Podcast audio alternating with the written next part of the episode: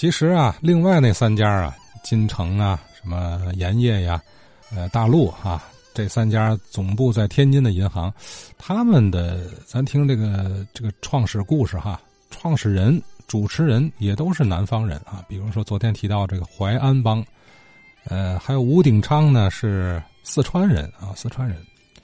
呃，而有着金融传统的山西人，自然也会在新兴的银行业占据一席之地啊。其中就有这个裕华银行嘛，呃，孔祥熙的私人银行啊，一直由他的五叔孔繁兴在天津啊帮着照看家族生意。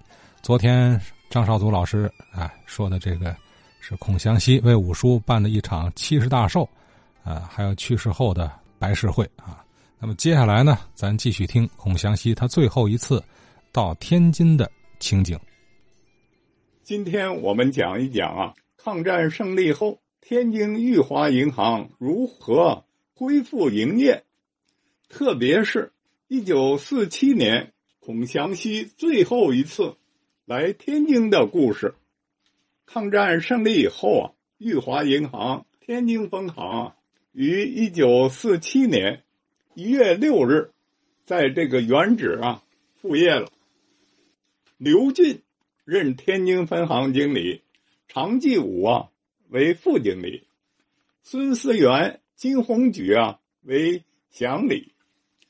一九一七年六月，孔祥熙啊已经辞去了那个行政院副院长兼财政部长的职务，专程呢来天津巡视自己办的裕华银行祥记公司。看望这个他的婶婶王瑞雪，堂弟孔祥吉及侄女孔令贵。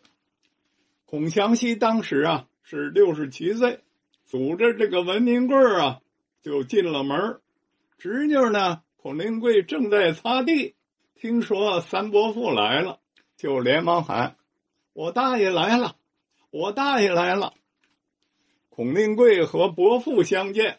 格外的高兴，孔祥熙很喜欢这个侄女，问孔令贵：“你长大想干什么？”这个令贵说了：“当大夫，有出息，我供你。”孔祥熙还说：“你母亲生前治家严格，对孔家有功。”他说着就让裕华银行的经理呢为孔令贵立了个折子，并对经理说。今后啊，令贵侄女的一切费用由我负责。王瑞姐听着有些不以为然。转天呢，这个王瑞雪呢，带着孙女孔令贵，坐着这个孔祥熙朋友雪继武的派的汽车，去看望下榻在金凤铁路宾馆的侄子孔祥熙。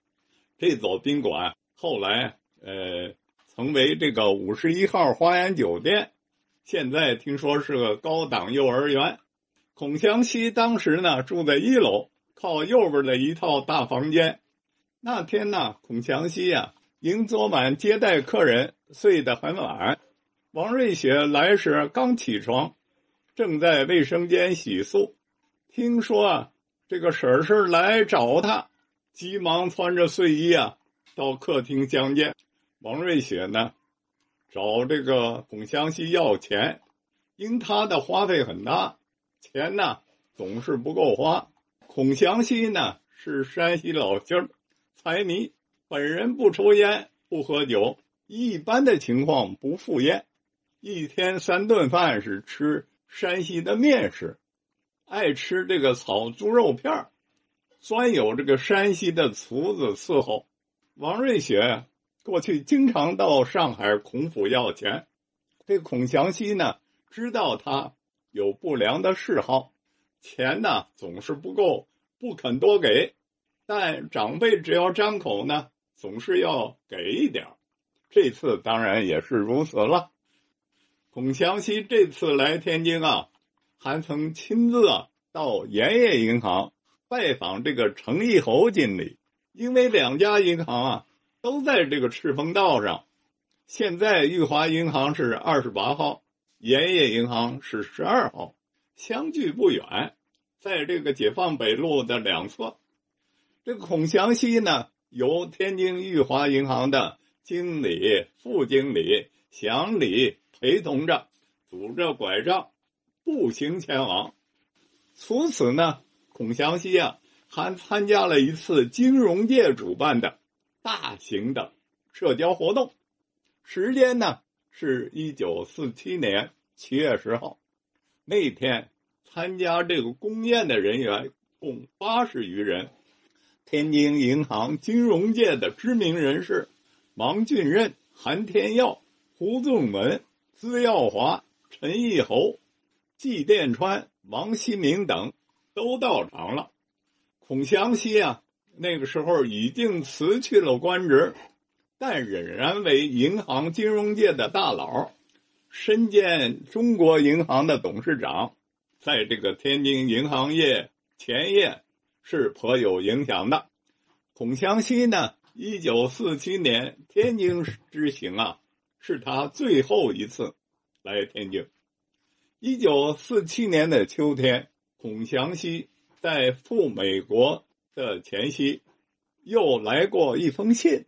信中说什么呢？说本想啊，把侄女令贵带走，但因他的婶婶啊年事已高。出门呢不便，只好呢把令贵留下来照顾他的婶婶。一九四九年一月十五日，天津解放，山西裕华银行天津分行在一九五零年初被天津市军管会派接管部人员孔兆年、赵子良正式接管。将银行所有的财产呢，都上了账，贴了封条。就在这个时候呢，孔兆年等接到了宋庆龄副主席的来电，谈到呢这个裕华银行三楼孔繁兴的遗孀王瑞雪住房的东西，不是孔祥熙的财产，应归老太太。